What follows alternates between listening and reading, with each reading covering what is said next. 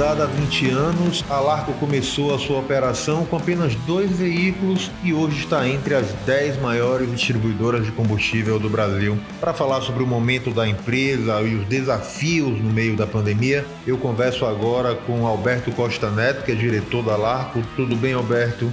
Tudo bem, Oswaldo. Tudo bem, graças a Deus. E com você? Tudo, tudo bem, graças a Deus. Eu quero começar entendendo qual a área de atuação da empresa e qual o tamanho da Larco hoje no país. A Larco é uma distribuidora de combustíveis, Oswaldo. Foi fundada há 20 anos atrás, né? Nós completamos 20 anos agora em fevereiro desse ano. É genuinamente baiana, né? Mas ao longo desse tempo se sai de uma empresa genuinamente baiana para uma empresa regional e hoje faz toda a sua capilaridade no território brasileiro, já uma empresa nacional aí, entre as 10 maiores distribuidoras do Brasil. É um orgulho muito grande para a gente, né? Um trabalho muito árduo ao longo desses 20 anos, mas que, que estamos colhendo os frutos, que estamos plantando e, e não para por aí, né? A gente sabe muito bem onde estamos, onde queremos chegar e entrando aí já 2021 com muita coisa planejada, muitos desafios pela frente para cada vez mais buscarmos novos espaços nesse mercado tão competitivo. A gente vive um momento delicado que é a questão da pandemia. O setor produtivo foi diretamente impactado e isso desde o começo. Como você avalia a pandemia como um todo? A pandemia foi um processo traumático, acho que para todas as pessoas, empresas e segmentos, né, Oswaldo? É, sem sombra de dúvidas, quando a gente está falando de vidas humanas, é muito preocupante. Um fato novo, ninguém nunca imaginou passar por isso, né? E principalmente no início dela, ali no final de março, né? Início de abril, quando deu o lockdown total aí, basicamente, no país. Nós não, nós não sabíamos onde tudo isso ia parar, né? Qual era o, o, tamanho desse buraco, muitas incertezas nesse caminho, mas conseguimos nos adaptar rapidamente. Primeiramente, claro, com a nossa responsabilidade, né? Nós somos uma empresa dentro de um segmento que não podia parar, né? Com toda a sua responsabilidade de um serviço essencial de fornecimento de combustível, não só para os postos de gasolina, né? Mas principalmente naquele momento para empresas de transporte que não poderiam deixar o abastecimento faltar no país, para geradores né, de, de hospitais, farmácias, condomínios, é, de forma que tinha uma responsabilidade muito grande. Não paramos, tomamos ações imediatas, né, tomando conta também do bem-estar de nossos funcionários, né, falando de saúde também. Plantamos um programa de é, rodízio, né, de home office, muita gente home office, diminuindo a exposição não só dentro da empresa, mas também deslocamento de pessoas né, em transporte público. Criamos uma roteirização onde nós transportamos os nossos funcionários nesse momento.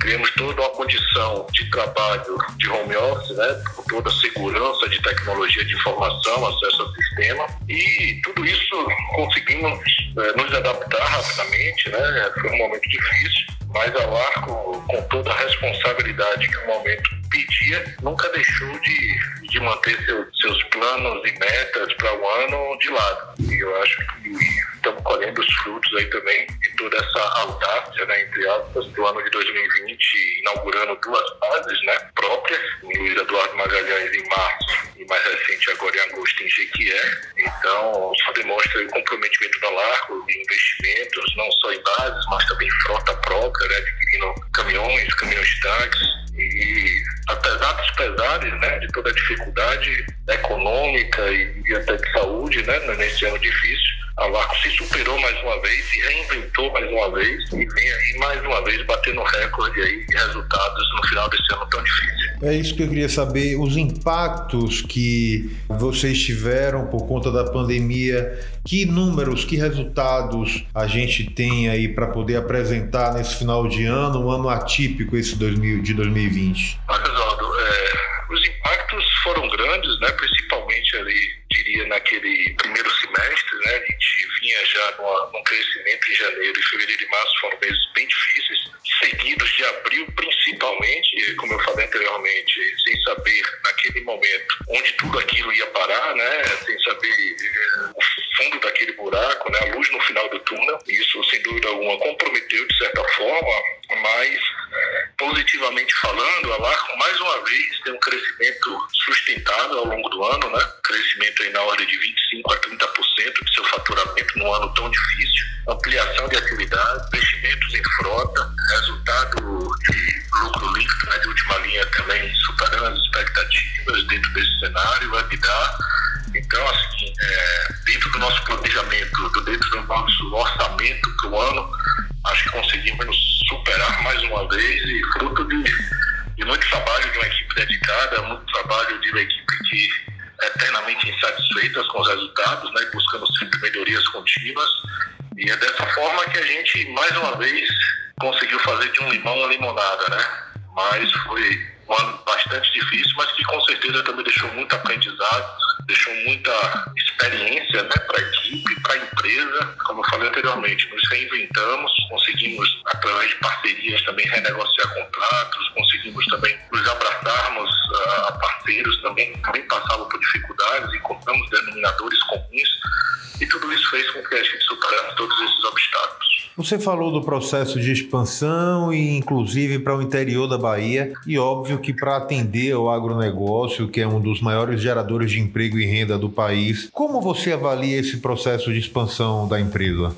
Avalio de uma forma fundamental para o seu crescimento, Oswaldo. Todas essas bases, sejam bases próprias que nós inauguramos, sejam bases de cessão de espaço que nós adquirimos e, e ampliando nossas operações no ano de 2020, e aí eu não estou que eu te falei de Luiz Eduardo Jequié, mas também inauguração de, de atividades no Mato Grosso, em Várzea Grande, em Ribeirão Preto, em São Paulo, em Alagoas, Sergipe. Todas essas atividades foram muito bem monitoradas, identificadas né, com relação a, ao potencial de mercado, não só comercialmente falando, mas acima de tudo também logisticamente falando, né? São locais importantes de fornecimento de insumos para que a gente possa retroalimentar o sistema, mas sem sombra de dúvidas vejo como fundamental nesse crescimento, principalmente é, naquele momento ali em março, né, nossa base de Luiz Eduardo Magalhães sendo inaugurada, num momento também de início de safra né, do Oeste Baiano muito forte. O agronegócio é o que sustenta o Brasil há anos, né, e aquela região é uma região muito forte, é o famoso Matopiba, né, que é o sul do Maranhão, Tocantins, Piauí, Bahia, e através dessa inauguração conseguimos também suprir bastante a demanda desse mercado e sem de dúvida, também nos auxiliou bastante nesse momento de crescimento.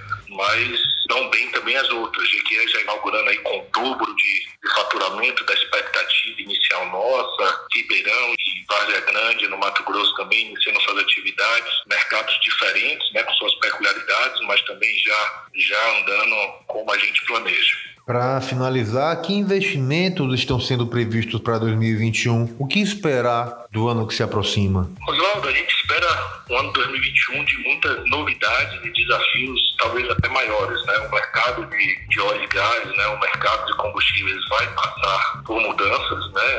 As vendas das refinarias por parte da Petrobras vai dar uma mexida no mercado. É, vamos ver como é que tudo isso vai se comportar. Nós vemos com bons olhos. Acho que vai atrair, atrair mais competitividade, vai atrair melhores preços e, um mercado mais competitivo e aberto é sempre mais salutar, né? E quem ganha com isso é o consumidor final. E a Larco vai estar presente em tudo isso, é, manter o seu foco, manter o seu planejamento estratégico. Já temos aí novas bases para serem inauguradas em 2021, novas operações em novos estados que nós não atuamos, já bem identificados e bem avançados para que a gente possa iniciar o ano já conforme planejado. Investimento muito forte em frota, né? Estamos aí com um investimento aí de mais de 30 bilhões em frotas, entre cavalos caminhões de tanques, né? Que é fundamental dentro dessa nossa atividade, o poder de entrega, né? A musculatura logística da Larco hoje é, é, é um diferencial da empresa. Então é um 2021 que promete bastante para a gente. É, o crescimento não para, os desafios vão ser enormes, mas estamos bem preparados, estamos muito confiantes que manteremos esse ritmo de crescimento, acelerando cada vez mais e otimistas, otimistas como sempre fomos e aguardando também a própria retomada da economia brasileira, que eu acho que vai auxiliar muito aí nesse pós-pandemia, e se Deus quiser, já no início do ano com vacinas e deixando a todos nós mais tranquilos. É o que todos nós esperamos, com certeza, até porque o setor produtivo precisa justamente retomar a sua pujança para gerar emprego e renda para o país. Eu quero te agradecer, Alberto, pelo papo, pela presença aqui no podcast do Muita Informação e desejar boa sorte aí no, no processo de expansão de vocês. Eu que agradeço, Oswaldo. Parabéns aí também pelo trabalho de vocês, acompanho e fico à disposição a qualquer momento, qualquer dúvida. Estamos sempre à disposição. Aproveitar aí para desejar, na medida do possível, né, boas festas aí, uma boa virada e que 2021 seja de, de muito sucesso para todos nós. Siga a gente nas nossas redes sociais e até o próximo podcast.